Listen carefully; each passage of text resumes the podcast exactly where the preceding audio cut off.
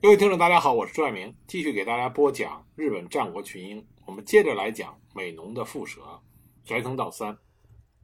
上次说到斋藤道三大败了织田信秀，但之后因为双方各自的需要，就缔结了盟约。斋藤道三将他的女儿龟蝶嫁与织田信秀的嫡长子织田信长。在缔结盟约后不久，公元一五五二年。斋藤道三攻打了土岐赖义的居城北方城，攻陷城池之后，赖义再次被流放，斋藤道三再次成为真正的美浓霸主。公元一五五三年，道三突然决定与新任家主的织田信长于富田正德寺见面。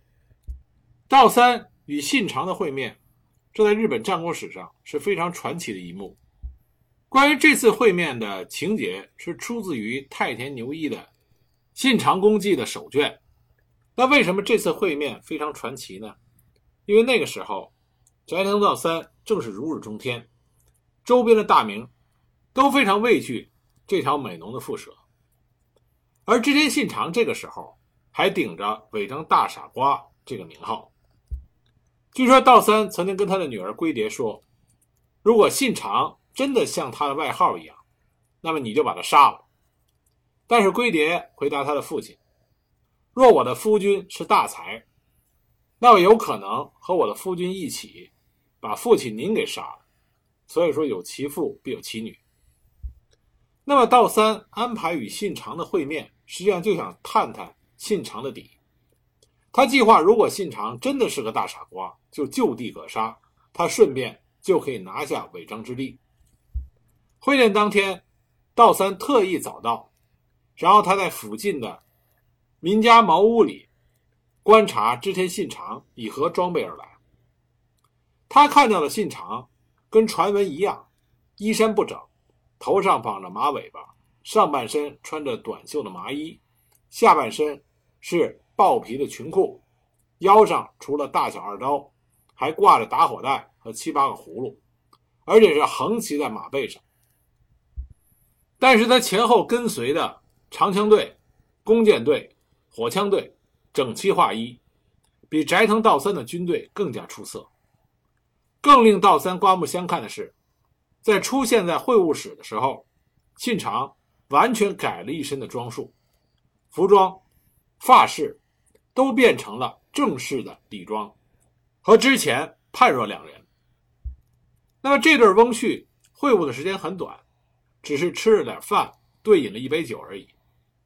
但是在回去的路上，道三就对家臣说：“我儿子大概会成为信长的臣下。”这正是所谓的慧眼识英雄。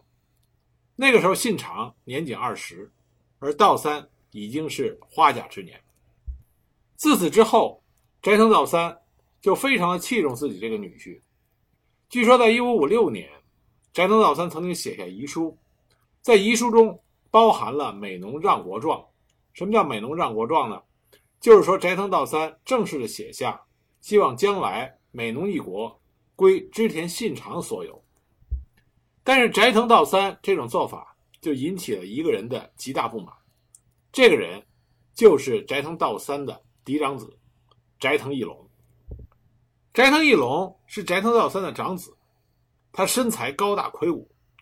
在美浓国内有巨人的外号，他的母亲曾经担任过土岐赖义的妾室，而义龙又是在道三成功的把美浓守护土岐赖义放逐的时候出生的，所以在江户时代就传出来说义龙实际上是土岐赖义一父子的流言，以此作为义龙和道三父子反目的原因。但根据斋藤义龙生前留下的信件。都是承认道三是他的父亲，所以父子两人反目的主要原因，并不是因为血缘关系，而是因为道三与他的女婿织田信长在正德寺会面之后，对他这位女婿念念不忘，甚至想让义龙臣服于织田信长，这自然就引起了翼龙的极大不满，而翼龙的不满使得道三也对他越来越反感。当时道三对于义龙的评价是无能，气量不足以担任战国大名，因此道三暗中就决定将家业传给义隆的弟弟。可是这件事情被义隆的忍者探知，知道道三不让自己继承家主之位，义隆决定先发制人。公元一五五四年，在国内治理饱受争议的道三想出了暂时退隐的对策，将岛野山城美浓守护带的官职以及斋藤斋藤家家主的位置临时托付给了斋藤义隆。义隆有两个弟弟，一个是孙四郎，一个是喜平次。他这两个弟弟都得到了道三的宠爱，而道三这个时候也尽力的想让这两个小儿子将来能够继承家主之位，但是道三忽略了义隆的野心。公元一五五五年年底，斋藤义隆假装病倒，第二年年初，翼龙拉拢经常在弟弟身边的叔父长井道立共谋大事，接着翼龙假称自己病危，说有话要交代给弟弟们。于是，森四郎和喜平次就被招到翼龙的私宅会面，由长井道立史记将两个人把兵刃放到了屋外。见面之后，在座的人故意将孙四郎和喜平次灌醉，由翼龙身边的家臣日根野红以夸赞刀具为借口，趁机将这两个人杀了。事已至此，翼龙正式与道三决裂。道三听到消息以后，十分的惊恐。立刻舍弃了道野山城，逃奔到美浓山中，夺取了道野山城的翼龙开始讨伐追杀斋藤道三。这件事情得到了西美浓、美浓三人众的支持。斋藤道三在鹤山布阵与斋藤翼龙对峙。这个时候，道三心爱的女婿织田信长也带兵渡过了木曾川，在大梁的护岛东藏方布阵，试图支援岳父。义隆的部队向长良川南岸移动，道三也率军下山沿北岸移动，两军开始正面交锋。那么，由于美浓国人众的支持，这个时候义隆拥兵达到了一万七千五百余人，而道三只能动员到两千七百余人，兵力极为悬殊。交战开始，由于兵力上的优势，翼龙决定先发制人，由家臣竹腰道镇发起了突击。道三这边虽然兵力处于劣势，但是统帅者毕竟是久经沙场的斋藤道三。尽管竹腰道镇勉强的将道三的本阵冲乱，但是在道三的从容指挥下，道镇的第一波进攻还是败下阵来，道镇本人当场战死。眼看着首战败北，义隆决定亲自带兵渡河。这个时候，义隆军中的长屋慎右卫门向道三军发起了单挑，道三手下。柴田角内应战，两军对峙的局面千钧一发，混战在所难免。最终，道三的军队因为寡不敌众而瓦解。而另一方面，义隆料到织田信长会派兵前来支援道三，所以早已部署了兵力在木宗川的岸边阻拦织田军。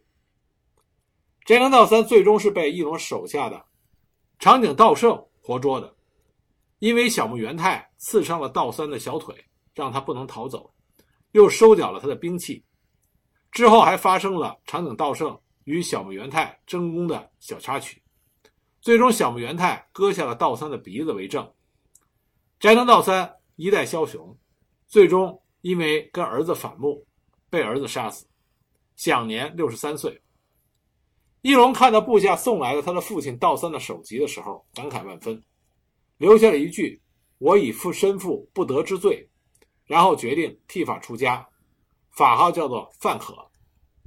虽然战胜了自己的父亲，但这个时候斋藤义隆还不能歇一口气，因为织田信长的援军正在向他开来，所以斋藤义隆就向织田信长本阵所在的大梁方向进军，而信长的军也从大梁方面出击。行进约三公里左右，在河原双方面遇到，发展成了步兵战。织田方面，山口取守介和土方岩三郎战死，义隆军中的千石右一则被森可成刺中了膝盖而撤退。而这个时候，信长也收到了斋藤道三战死的消息，所以呢，退回了大梁的本阵。这里和尾张有大河相隔。信长命令自己手下的部队和牛马渡河先行，只留下自己乘坐的一艘船殿后。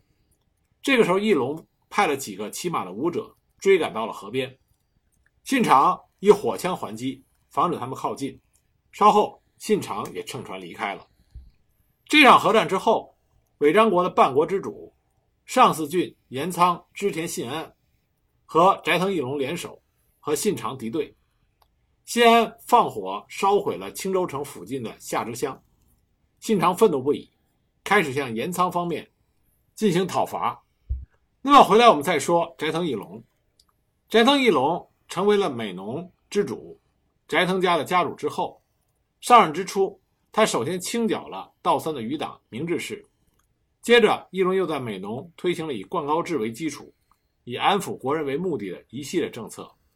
同时引入了家臣合议制，也就是肃老制，将权力分化。这些政策有别于道三时期的高压集权统治，缓和了国内各势力之间的矛盾。那么，为了避开杀死自己父亲的污名，同时也为了加强统治，义隆在担任大名之初就改姓为伊色氏。这个举动得到了当时的征夷大将军足利义辉的首肯。至于为什么要改姓伊色氏，这是有非常深远的政治目的。首先，义隆的母亲申方野，据说是足利义门丹后伊色氏大名伊色伊远的女儿，而伊色伊远曾经担任过尾张知多郡和海东郡守护之职，这就让义隆讨伐织田家无意之间提供了一个微妙的大义名分。其次，义隆不但自己改姓伊色，把自己的家臣团也全部都改为伊色氏的国人之姓。这样集体的改姓，不仅仅巩固了他的家臣团，同时也提高了他的地位和名声，密切了他和室町公方的联系，一举多得。在针对织田家方面，义隆先发制人，他拉拢了反信长同父异母的庶出的兄弟织田信广，一同对付信长。那垂涎织田家家主之位的信广，很快就倒向了义隆。两个人约定，由义隆佯攻信广镇守的守山城，然后信广向信长求援，趁着信长出兵的时候，居城青州城防守空虚，加以夺取。没想到这个计策被信长看穿，他按兵不动，稳守不出，令义隆和信广大失所望。就在义隆命令斋藤军退回美浓后，信长突然出兵攻打织田信广，织田信广战败降服。公元一五五九年，斋藤义隆被任命为足利幕府相伴众，获得了战国大名的名分。那义隆也看到了织田家会对他形成了威胁，所以他就决定与南近江的六角家结盟。公元一五六一年，义隆与六角义贤联手攻击前景家，但这个时候前景长政正是风头正劲，义隆不敌。联军在梅影四川战败。斋藤义隆当政的时候，他以安藤守旧、世家普权、日根野弘旧、竹腰直光、日比野清实和长井卫安组成了六宿老体制的家臣团来辅佐国政。基本上可以说，斋藤义隆在作为美浓之主的时候，织田信长基本上没有能够对美浓染指，但很可惜。斋藤义隆没有在战场上输给织田信长，但他却输给了病魔。在劝诱织田信清倒戈以后不久，义隆就得到了当时无药可医的绝症——癫病，实际上也就是麻风病。公元一五六一年六月二十三日，在被加封为左京大夫不久以后，义隆就在病痛的折磨中去世，只留下一个没有来得及实现的梦想。以及一首三十余岁守护人天，刹那一句佛祖不传的辞世诗。时年三十五岁。翼龙去世之后，年仅十四岁，他的嫡长子斋藤龙兴继承了家主之位。根据翼龙临终的遗遗嘱，龙兴恢复了斋藤姓。斋藤的家臣们开始接二连三地投靠到了织田家，斋藤家的力量在慢慢的被瓦解。虽然斋藤家与织田家在此六年间军事上互有胜负，但是思想尚属稚嫩的龙兴，还是输给了信长周密的怀柔攻心之策。最后，在公元一五六七年，织田军占领了美浓的稻叶山城，斋藤家在美浓的统治就此结束。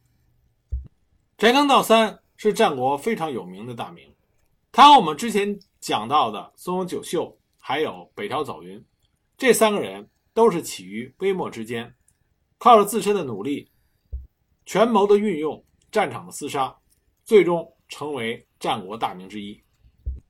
也正因为如此，他们成为了日本战国时期一道独特的风景线。